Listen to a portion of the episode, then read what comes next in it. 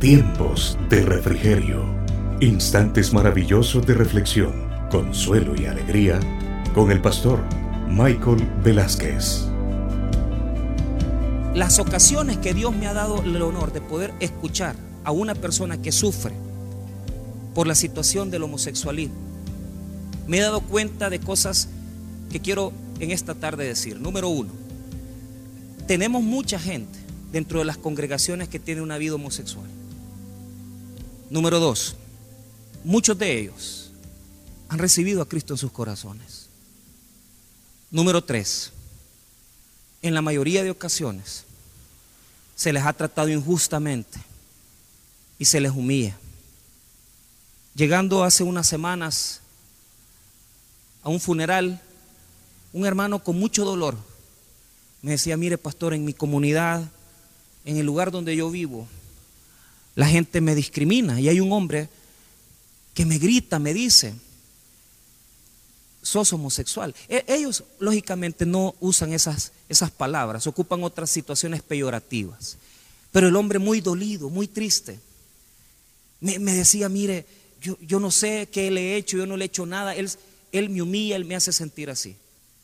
Quiero decirle con toda certeza que la postura de la iglesia en lo que respecta a este tema todavía nos falta mucho que recorrer para poder realmente conocer la postura bíblica y poder darle un tratamiento a la gente que verdaderamente le haga sentir cerca de Dios. ¿Sabe por qué? Porque si usted todavía está en ese pensamiento en el cual humilla a estas personas, en el cual usted margina a estas personas, en el cual usted ve de menos a estas personas, a las que se han declarado homosexuales y a las que reconocemos que tenemos dudas de su homosexualismo, tenemos un gran problema. Es porque no conocemos a Dios. Porque Dios en la primera epístola de Juan nos hace una revelación clara, que el que no puede amar a su hermano es porque no conoce a Dios. Y aunque usted ha recibido a Cristo en su corazón y aunque usted cree que usted es cristiano, si usted no es capaz de poder acercarse con amor a una persona que practica una vida homosexual, usted no conoce a Dios. Yo no conozco a Dios.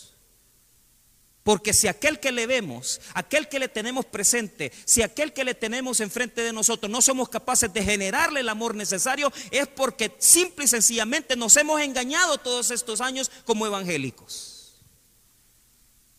Un cuarto elemento que me di cuenta en los diferentes casos de homosexualismo es que de un 100% de personas que me han confesado que son homosexuales, un 90% han sido abusados sexualmente han sido violados, ya sea por experiencias continuadas, por situaciones en donde parientes cercanos o personas ajenas,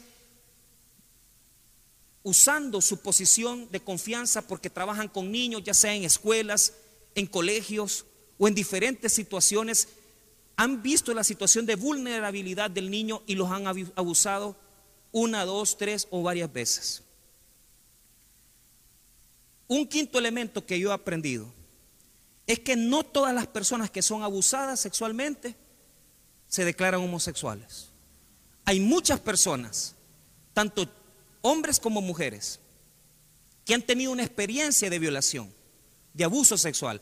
Y constantemente yo he notado algo solamente porque han tenido experiencias dolorosas, porque tal vez en un momento determinado fueron abusados siendo pequeños. No fue ese el factor determinante que los llevó al homosexualismo. Por lo tanto, quiero poner una postura, quiero proveer una postura bíblica, pero también quiero usar algunos recursos. ¿Qué respuesta tiene la iglesia a estos cinco elementos? ¿Qué respuesta tiene la iglesia a aquella persona que dice, yo quiero servir en el ministerio? Usted tiene dudas que esa persona puede ser homosexual. Usted tiene dudas, tiene miedo. Pero, ¿qué, le decimos a la persona homosexual en la iglesia? En primer lugar, vamos a ver primero acerca de la genética. Es verdad que ellos nacen porque hoy en día hay una ideología de género. Hay una ideología que se está desarrollando a nivel de las culturas en, el en Europa, en Estados Unidos y en todo el mundo. La ideología de género dice de que usted prácticamente tiene su condición de homosexualidad desde que usted nació. Y que Dios lo creó así. Que Dios lo diseñó de esa manera.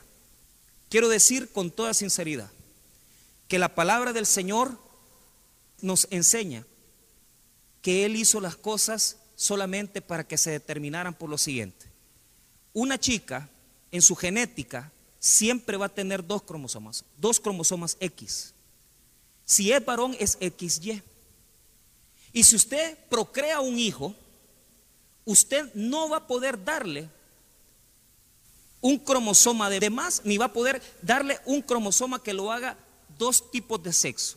O es hombre o es mujer. Si es hombre va a ser XY y si es mujer va a ser simplemente XX. Si tienen un hijo, la madre va a dar un cromosoma X y el padre va a poder dar un cromosoma Y.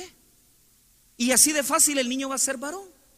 Genéticamente hablando, genéticamente hablando, una persona no puede tener más que dos definiciones. Ahora, algunos dirán, hay alteraciones genéticas y yo le voy a decir con toda sinceridad, sí. Pero ¿qué es lo que sucede? Hay personas que pueden tener algún tipo de alteración genética, pero no es eso lo que va a determinar su homosexualismo. Porque hay personas que pudieron haber tenido un órgano sexual parecido al de una mujer, pero verdaderamente lo que se desarrolló en ellos fue un órgano masculino. Ha sucedido que los padres, al ver este tipo de situaciones, han querido formarlos como niñas. Pero como la genética manda y como Dios ha determinado una condición genética definida, cuando tienen 16, 17 años, 18 años, se han dado cuenta que aunque han sido criados como niñas, verdaderamente son varones. Por lo tanto, genéticamente hablando, nosotros no podemos inventar, no podemos crear ninguna posibilidad más. Alguno dirá, mire, estoy de acuerdo. La genética define, sí, Vamos al segundo elemento después de lo genético. Veamos lo biológico y veamos la condición física. Una persona solamente va a tener dos tipos de órganos. Un órgano reproductivo femenino o un órgano reproductivo masculino. No va a ser más. Hay personas que pueden tener condiciones hermafroditas, pero siempre tienen una definición. Siempre tienen una definición. ¿Y qué es lo que sucede? Lo que expresamos en el cuerpo, lo que se desarrolla en el cuerpo, puede tener algún tipo de característica también alterada. Pero la persona per se, si tiene una genética masculina, será masculino. Si es XY, es hombre. Y si es XX, es mujer. Punto. Uno desarrolla gónadas que en un proceso determinado se convertirán en testículos o desarrollo varios. Nunca un hombre va a poder tener los órganos femeninos. No va a poder tener ni desarrollar ovarios, ni útero. Y nunca una mujer va a poder desarrollar testículos. Y eso nadie lo va a poder cambiar. Eso nadie lo va a poder cambiar. Entonces tenemos la genética. Los genes dicen que hay hombre y mujer. La parte física o fenotipo dice que es hombre o mujer. Pero aquí viene lo complicado. Hay una identidad psicológica y una identidad sociológica. Vuelvo a repetir, hay una identidad psicológica y una identidad sociológica. ¿Cuál es la identidad psicológica? Es lo que percibe, lo que usted siente que usted es, es como usted se concibe. Aquí está en la mente. Es como la persona se concibe a sí mismo si se identifica verdaderamente con ser hombre o con ser mujer. Esa es la identidad psicológica. Pero está la identidad sociológica, que es como la gente te ve. Si te identifica con ser hombre o con mujer. Y aquí es donde se ha aprovechado el movimiento de ideología de género. ¿Por qué razón? Porque le dicen a las personas, que ellos pueden escoger entre cinco diferentes sexos. La Biblia dice, la palabra de Dios dice, y la genética dice, la ciencia dice que es hombre o mujer, que el sexo define. La Biblia dice que es hombre o mujer, pero ¿qué, ¿qué, hicieron ellos? Sustituyen la palabra sexo y dicen ideología de género. ¿Por qué razón? Porque ellos quieren evitar que la persona defina su sexualidad por su sexo. Quieren decir, no importa, tú puedes tener órganos masculinos y sentirte mujer, tú puedes tener órganos femeninos y sentirte varón. Por eso utilizan esa posición de ideología de género. Usted tiene que escoger género. ¿Y qué es lo que sucede? Si usted tiene un órgano sexual masculino, pero su género es femenino, usted dice, yo me siento como mujer. Me gustan los varones también. Eso es lo que quieren hacer con nosotros. La ideología de género está desarrollada en base a una posición sociológica, basada en las posturas de Marx, que nos enseña en un momento determinado, en los años 60 había una lucha de clases. El marxismo hacía que la gente, el proletariado, luchara con el capitalismo. Esta filosofía la tomaron los movimientos feministas, porque los feministas y las feministas estaban agobiadas de la persecución, de las violaciones que se han dado por los años hacia la mujer.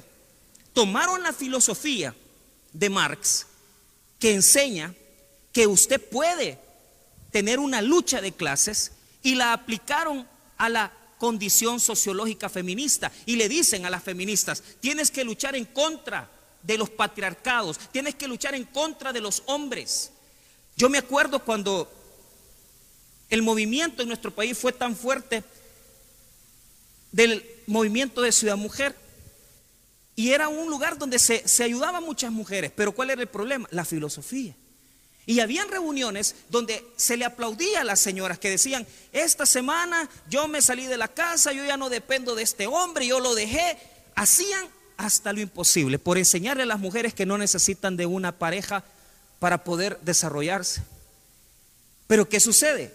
¿Qué es lo que está detrás de esa situación? Filosofía, que nos demuestra que ya ahora la lucha no es de clases. No es importante el pelear los pobres con los ricos. Ahora la lucha es por la situación de identidad sexual. Entonces, la ideología de género toma la filosofía que en un momento determinado tuvo el movimiento feminista, la adapta y un grupo de gente como la ONU, la OMS y otras organizaciones comienzan a decir, no son dos sexos, son cinco géneros. Cinco géneros que usted puede definir. Porque usted no se tiene que dejar de los hombres, usted no se tiene que dejar de las injusticias sociales. Cinco géneros usted tiene que escoger. Número uno, usted puede ser heterosexual masculino o femenino. ¿Qué quiere decir? Que te gustan las personas de diferentes sexos. Tú eres hombre, te gustan las mujeres. Tú eres mujer, te gustan los varones. Heterosexual femenino, heterosexual masculino. Número dos, puede ser lesbiana. Número tres, puede ser bisexual. Número cuatro, puede ser transexual. Y número cinco, puede ser indefinido. Lo que tú quieras. Lo que tú quieras. Y ahí entran categorías en las cuales tú puedes tener una cantidad de decisiones. Una cantidad de elecciones que tú puedes tener. Puedes escoger por algo muy perverso también. Porque ahora, más que nunca, tenemos que cuidar a nuestros hijos. Porque esa ideología está permeando. Ellos saben que los niños son frágiles en su mentalidad y saben perfectamente que si comienzan a promover, si comienzan a promover una agenda donde usted le dice a la gente, escoja la identidad sexual que usted quiera, escoja la identidad que usted le convenga. Usted puede ser heterosexual, Usted puede ser lesbiana, usted puede ser homosexual, bisexual e indefinido. Lo que usted quiera, cinco. Cinco. Y eso está entrando por medio de caricaturas, por medio de tecnologías a nuestras casas, a nuestros hogares, y le está haciendo daño a las sociedades. Ahora, quiero responder a esta pregunta. La Biblia dice que nosotros nacemos siendo hombres o mujeres. Entonces, ¿por qué es que se cae en el homosexualismo? Vea, una persona puede llevar una inclinación homosexual por diferentes razones, pero la más particular es traumas. Esa persona estuvo expuesto a relaciones sexuales, a abusos sexuales, a pornografía.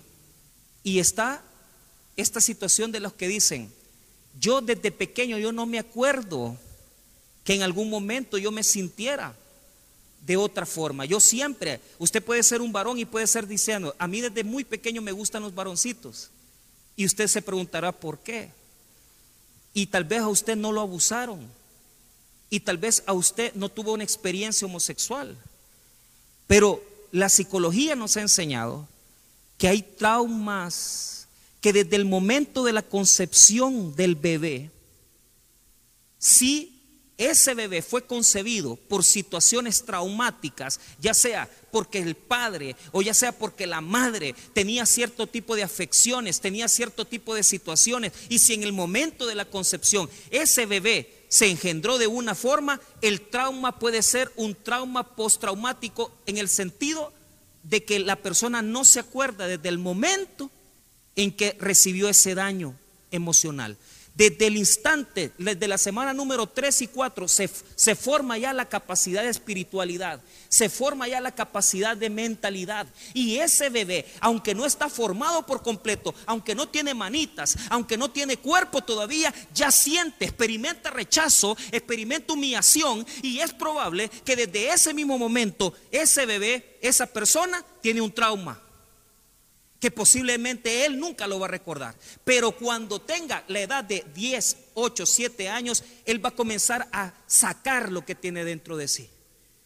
Y cuando se den ciertos tipos de situaciones, como por ejemplo, tiene un daño, tiene un trauma determinado y a la edad de 12 años, 14 años, comienza a darse un ambiente nocivo porque el papá se divorcia, la mamá se divorcia, se destruye la familia y de repente él comienza a tener una posiblemente un acercamiento a sus primos y uno de estos primos está mayorcito y, el, y este primo que es mayorcito ya tiene una experiencia homosexual y abusa de este niño, simple y sencillamente él va a buscar el homosexualismo como una respuesta. Por lo tanto, la Biblia nos dice que Dios hizo hombres y mujeres. La psicología nos dice que podemos tener traumas desde nuestra misma concepción. Y la biología nos enseña que los órganos sexuales que tenemos son de hombres o de mujeres. Son evidencias contundentes. Ahora, ¿qué es lo que está haciendo la ideología de género? Quiere cambiar con palabras. La palabra clave que ellos utilizan es la deconstrucción de palabras ya no es una familia tradicional, ya no es papá, mamá e hijos, sino que le cambian el nombre, ya no es papá, mamá, sino que progenitores. Ya no es esposo o esposa, es mi pareja. Claro, porque son dos hombres o son dos mujeres, criando un bebé, creando un niño. Ya no es una palabra como la que antes se podía haber utilizado. Posiblemente nosotros estamos acostumbrados a todo este tipo de palabras, pero ellos las están cambiando constantemente. Ellos están destruyendo las categorías antiguas para que nosotros podamos cambiar. ¿Y qué es lo que están enseñando? Que los niños se pueden eh, vestir como niñas y que las niñas se pueden vestir como niños. ¿Qué es lo que tenemos que hacer? ¿Cuál es la propuesta de la iglesia? Mire la propuesta de la iglesia. En primer lugar, tenemos que aceptar que nos hemos equivocado. ¿Sabe por qué? Porque muchos homosexuales han sufrido. Porque la gente piensa que cuando nosotros invitamos a la persona a recibir a Cristo y la persona acepta a Jesús en su corazón, y si la persona ha tenido una vida homosexual, entonces, ¿qué es lo que le decimos al homosexual? Mira, tenés que cambiar, tenés que hacer esto, y ya desde mañana, ya esto, tenés que cambiarlo y tenés que hacer una transformación de tu vida. Escuche bien, amigo y hermano. La persona que ha tenido una vida homosexual desde hace 10 años, obviamente, obviamente tiene tantos traumas, tiene tanto daño, que el aceptar a Cristo le va a ayudar a cambiar su situación, pero no lo va a resolver. Esa persona necesita apoyo, esa persona necesita respaldo, esa persona necesita que las personas le abran las puertas y ayudarle. Tenemos que trabajar con esa gente y decirle, mira, si tú tienes este tipo de situación, no forzarlos. A decirles, mira, desde mañana, como ya recibiste a Cristo, tenés que buscar una pareja, tenés que buscar un esposo, tenés que buscar una esposa. Si la persona no siente, si la persona no se siente capaz, no lo podemos obligar. Pero sí tenemos que ser claros. La persona que recibe a Cristo en su corazón y que verdaderamente ha tenido una vida homosexual, la oferta que Jesús le da es una vida de transformación, una vida de cambio. Y nosotros tenemos que esforzarnos por brindarle un proceso donde la persona pueda encontrar cuál fue su trauma, que la persona pueda decir, ah, a mí me dejaron, a mí me abusaron, yo desde muy pequeño tenía esto, pero ahora yo he entendido que la verdad de Cristo me revela que yo soy varón, que yo soy una verdadera mujer y por lo tanto Cristo tiene que poder entrar en nosotros.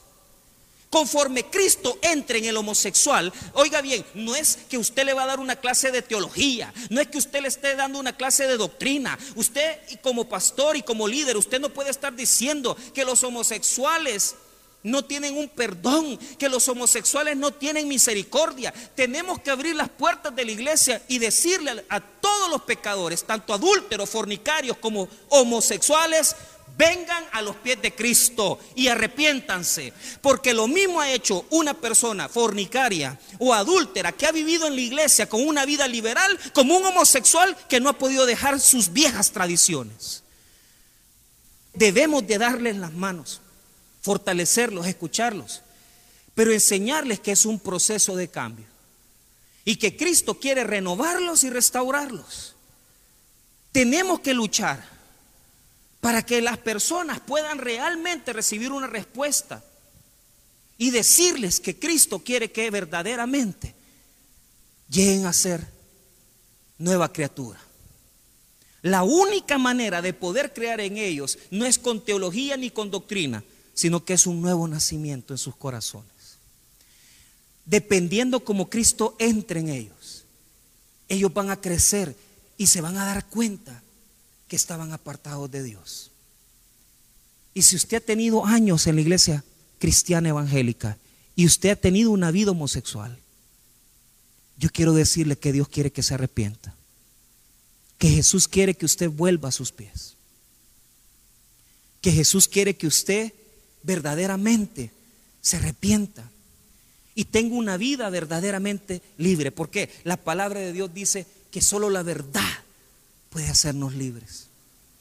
Y si ya entendemos con toda certeza que Dios ha creado hombres y mujeres, que nuestra sexualidad es de hombres o de mujeres, y que la agenda de la ideología de género es el poder hacer que los niños puedan escoger su sexualidad, si ya sabemos cuáles son las amenazas y tenemos la palabra de Dios, entonces no tenemos cómo perdernos. Ahora, veamos la respuesta bíblica a esta situación quiero decirle cuál es el origen del homosexualismo. El origen del homosexualismo lo vamos a ver en Romanos 1.25. ¿Usted cree que fue un abuso? ¿Usted cree que es porque usted desde pequeño se sintió gay? ¿Usted siente que es porque desde pequeño usted sintió inclinación hacia la otra persona? No, Señor. La palabra de Dios dice que el origen del homosexualismo es idolatría. ¿Por qué razón? Usted me va a venir a decir, pastor, que el origen del homosexualismo es la idolatría. Claro que sí. ¿Por qué? ¿Qué es lo que dice el versículo 25? Ya que cambiaron la verdad de Dios por la mentira, honrando y dando culto a las criaturas antes que el Creador, el cual es bendito por los siglos. Amén. Mire, el problema del homosexualismo es sustituir la verdad de Dios por la verdad humana. Una persona que dice, yo así nací, lo que está haciendo es sustituir la verdad de la palabra que dice con toda claridad que hay hombre y mujer. Han sustituido la verdad por la mentira del hombre. El decir, yo tuve mi primera experiencia a los 15, 16 años y decir que yo no puedo cambiar, eso es falso. Porque está sustituyendo la verdad de Dios que dice que Él vino a hacernos una nueva criatura y el que está en Cristo, nueva criatura es, las cosas viejas pasaron y aquí son, todas son cosas hechas nuevas. Tú no puedes negar la verdad de Dios. Estás idolatrando al hombre, estás idolatrando tu propio pensamiento, estás diciendo en mi vida, yo así nací, De ninguna manera, no naciste así. Dios creó las cosas perfectas, pero nosotros llevamos una tendencia que nos hace pensar esas situaciones. Sus vidas están llenas de sufrimiento, están llenas de engaño, promiscuidad. Personas que se que no solamente tienen que vivir una vida oculta, tal vez tienes tu pareja, tal vez tienes tu esposa, tienes tus hijos y tienes que salir a pagar para satisfacer tus deseos sexuales. Y, y, viven experiencias tan duras que tienen que pagarles a personas para poder nada más y nada menos consumar un acto que no es agradable a Dios. La palabra de Dios en el verso 25 me dice que son personas que han sustituido la verdad de Dios por la verdad humana. Y que no estás adorando al Dios verdadero. Y que no estás adorando al Dios verdadero. Porque posiblemente eres católico o eres evangélico. Pero quiero decirte con toda sinceridad que Cristo exige una entrega total de nosotros. Y si usted no se ha entregado completamente a Cristo, su verdadero ídolo no es Dios. Su verdadero Dios es el sexo. Su verdadero Dios es su cuerpo. Su verdadero Dios es usted mismo. Número dos. Entonces, ¿por qué actuamos de forma homosexual? Versículo 24. Romanos 1, 24. Por lo cual, también Dios los entregó a la inmundicia. Ah, mire, pastor Allí dice que Dios es el que los hace. No, no, no. Dios los entregó. Dios los entregó a la inmundicia en las concupiscencias de sus corazones, de modo que deshonraron entre sí sus propios cuerpos. Dos cosas. Tanto al que ha venido, dice, los entregó. Esa palabra en el texto griego lo que quiere decir es cambiar de mano. Estabas en las manos de Dios y te trasladaste a las manos de alguien más. Pero la palabra lo que tiene que decir es que Dios, si tú quieres vivir una vida de homosexualismo, Dios no te va a detener. Porque no es algo que Él te puso, no es algo que Él te enseñó, sino que es algo que tú y yo escogimos. No es que simplemente Dios los entregó, no, esta palabra lo que quiere decir es que no va a ponerse Dios como obstáculo. Si usted quiere vivir una vida homosexual y se escuchan tremendas situaciones de líderes religiosos, católicos y evangélicos, que mueren asesinados por sus mismas parejas. ¿Será Dios que quiso eso? No, Señor. Es que Dios los entrega. ¿En qué sentido? No se opone a tu libertad. Él respeta tu capacidad de decisión. Si tú quieres seguir viviendo una vida de esa manera, Él no se va a poner. En la persona que vive en adulterio, Dios no te va a detener, porque este texto no solamente se aplica a una agenda homosexual, se aplica a todo aquel que quiera vivir en un desorden sexual. Dios no va a detener a la persona que quiera vivir en esa situación. Y por lo tanto, escuche lo que dice el versículo 24, por lo cual también Dios los entregó a la inmundicia en las concupiscencias. Mire, los entrega qué? Palabra griega epitumía Epitumía quiere decir concupiscencia, quiere decir deseo. Concupiscencia quiere decir la capacidad que tenemos nosotros de poder generar cómo vamos a hacer para acostarnos con alguien, para abusar de alguien. La concupiscencia la tienes en tu cabeza y comienzas a desarrollar cada día más formas de ocultar tu homosexualismo, formas de poder involucrarte con otra persona, de enamorarte de alguien. La concupiscencia es la capacidad que la persona tiene desarrollada en su mente para que poder crear el pecado de homosexualismo. Y dice la palabra de Dios en el verso 24, Dios no se opone. Si usted quiere tener eso, simplemente siga. Dios los entrega a esa epitumía, a esos malos deseos. ¿Qué es epitumía? La palabra es ansia. La palabra significa lanzarse tras el placer. La palabra significa un placer que desafía la razón. Eso significa epitumía. ¿Usted quiere vivir eso? ¿Por qué no lo puede parar? Usted no lo puede parar porque no tiene la mente de Cristo. Si usted tiene la mente de Cristo, usted puede luchar. Cuando un hombre viene y le gusta una mujer y tal vez estás expuesto al adulterio, Tú sabes que esa mujer te gusta, pero como tiene la mente de Cristo, la mente de Cristo desecha la concupiscencia, la desecha por completo. Si tú eres una persona que vive en una vida homosexual y te gusta un varón, pero inmediatamente tienes la mente de Cristo, tú rechazas ese pensamiento, tú no comienzas a desarrollarlo. Te viene a la mente, te viene a la razón, pero no te metes en ese estilo de vida, no te metes en ese estilo de situaciones. ¿Por qué razón? Porque dice la palabra de Dios que si tenemos la mente de Cristo, la mente natural no domina en nosotros.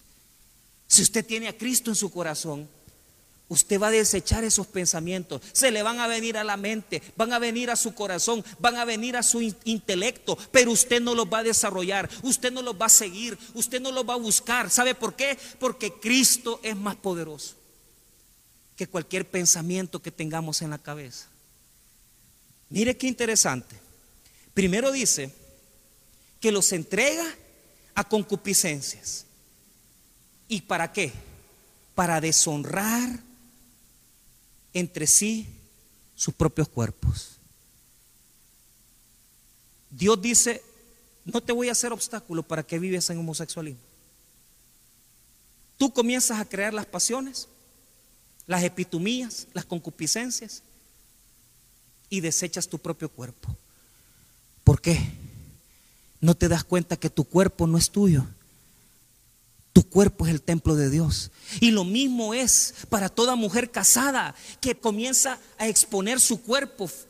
Ese cuerpo Dios te lo ha dado para honrar a Dios. Ese cuerpo Dios te lo ha dado para honrar a tu marido. Pero tú lo ocupas para exponerlo a otros hombres.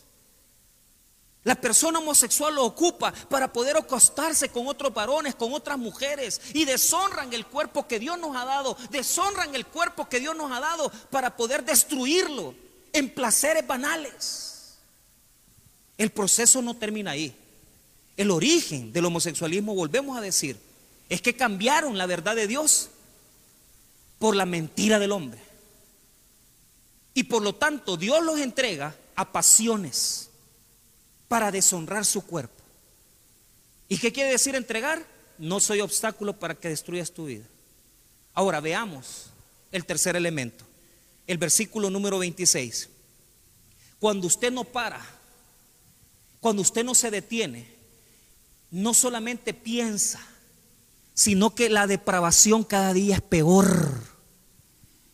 El problema de la vida homosexual es que primero comienzas acostándote una vez, después experimentas dos veces, después tres veces, y cuando llegan a cierta edad, una persona ya no puede retroceder ese estilo de vida, pero no solamente eso, pueden llegar a, a situaciones más perversas, como el hecho de volverse pedófilos, abusar de niños,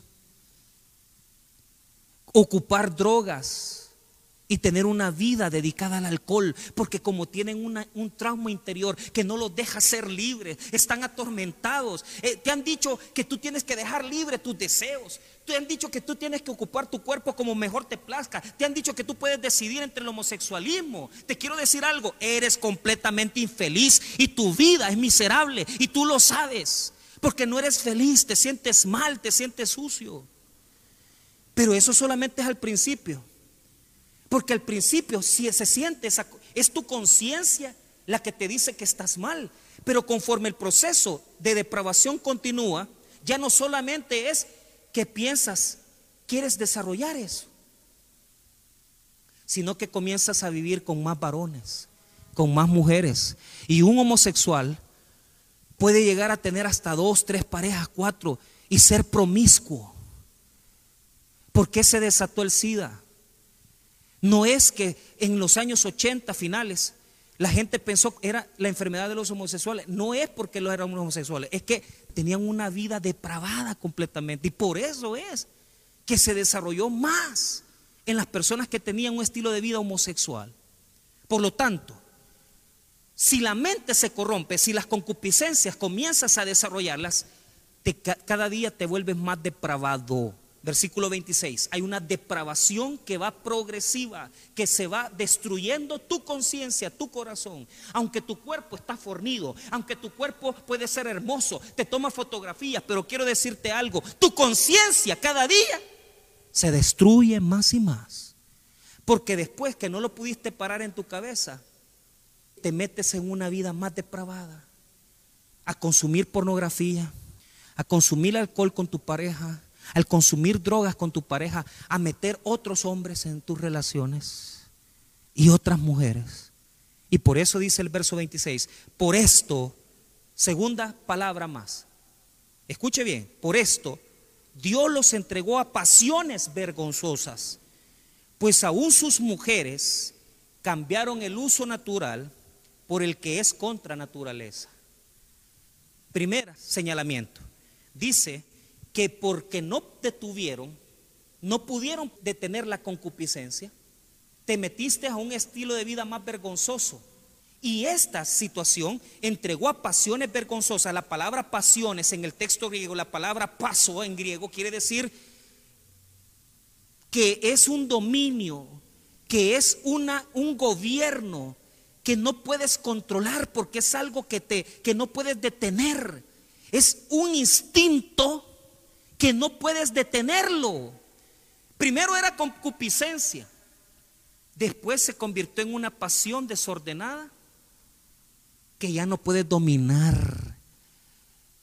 Y hay personas que han confesado en su vida homosexual tener hasta dos, tres relaciones en un solo día, con diferentes balones. Primero fue una concupiscencia en el verso 24. Después se convirtió en una pasión desordenada y vergonzosa. Se fue haciendo peor, pero mire cómo termina el texto. Hablando primero a las mujeres, porque en la sociedad de Roma las mujeres también tenían esta situación. Vea lo que dice de las mujeres el verso 24 en la última parte. Pues aún sus mujeres cambiaron el uso natural por el que es contra naturaleza. ¿Y cómo comenzamos esta enseñanza? Comenzamos hablando de hombres y mujeres. Y la Biblia dice que varón y hembra los creó. Las mujeres se desordenan. Y cada día más hay personas que deciden por un estilo de vida lesbiana. Y ahí está el montón de, chicas que no han tenido refuerzo, porque no han tenido una figura paternal, porque no las cuidaron y de repente se enamoran de una mujer tal vez mayor que ya tenía una vida lesbiana libre y las mete en ese mundo y dice que las mujeres dejaron su condición natural, dejaron el uso natural.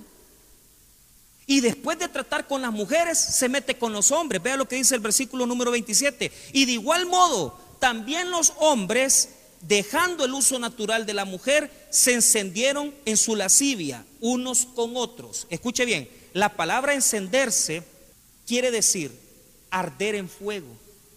Después de que no lo detuviste en tu mente, tu cuerpo ya te pide sexo homosexual.